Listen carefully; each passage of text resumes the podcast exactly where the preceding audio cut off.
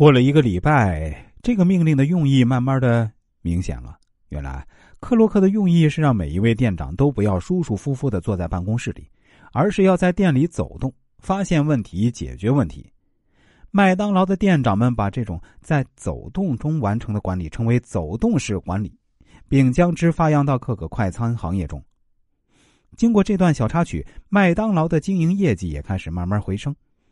走动式管理最直接的好处在于使管理者能够掌握企业经营的第一手资料，及时了解企业运作过程中出现的问题，便于管理者根据具体情况有的放矢的制定政策和管理制度，并可以随时解决一线操作中出现的问题，从而解决大企业效率低的难题。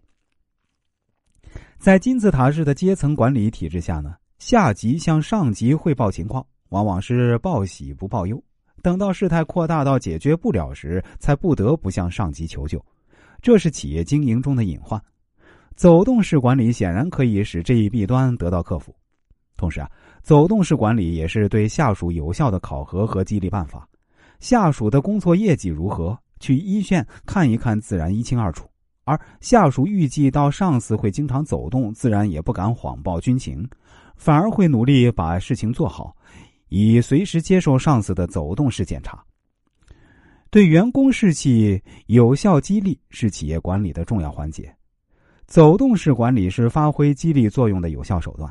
这样的管理者显然给员工树立起身体力行的形象，而且也表达了希望与大家沟通和交流的意愿。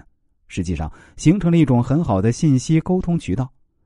将报表上无法反映的情况反馈给管理者，使许多管理上的问题处理起来事半功倍。部门管理人员之间的走动也可以加强部门之间的沟通，共同提高工作效率，出色的完成工作。一个著名企业的董事长在退休时呢，把职位委托给一个年轻人，继任者向他请教管理的秘诀。他指着大班椅说：“去走动吧，告诉你，这张椅子。”我很少去做。另外啊，走动管理最适用于离第一线比较远的高层主管。组织比较庞大的单位，由于层级较多，高层主管更需要勤于走动，便于做好政策性的决定。至于其他层级的主管，离工作现场比较近，平时呢就应该透过敏锐的观察，搜集必要的信息。走动管理是一种方法或技术，不是一种理论。强调高层主管应及时搜集第一手的信息，至于其他经营管理事项呢，则仍应采取其他适当的方法或技术。我们来总结一下：生活中时时选择使用积极性的字眼，最能振奋我们的情绪；反之，若是选择使用消极字眼，就必然很快的使我们自暴自弃。遗憾的是，我们经常不留意所用的字眼，以致错手失去了大好机会。人都有自我优越的欲望，有了这种欲望之后，人类才会努力成长。也就是这种欲望是构成人类干劲儿的基本因素。这种自我优越的欲望，在有特定的竞争对象存在时呢，其意识会特别鲜明。对员工士气有效激励是企业管理的重要环节。走动式管理是发挥激励作用的有效手段。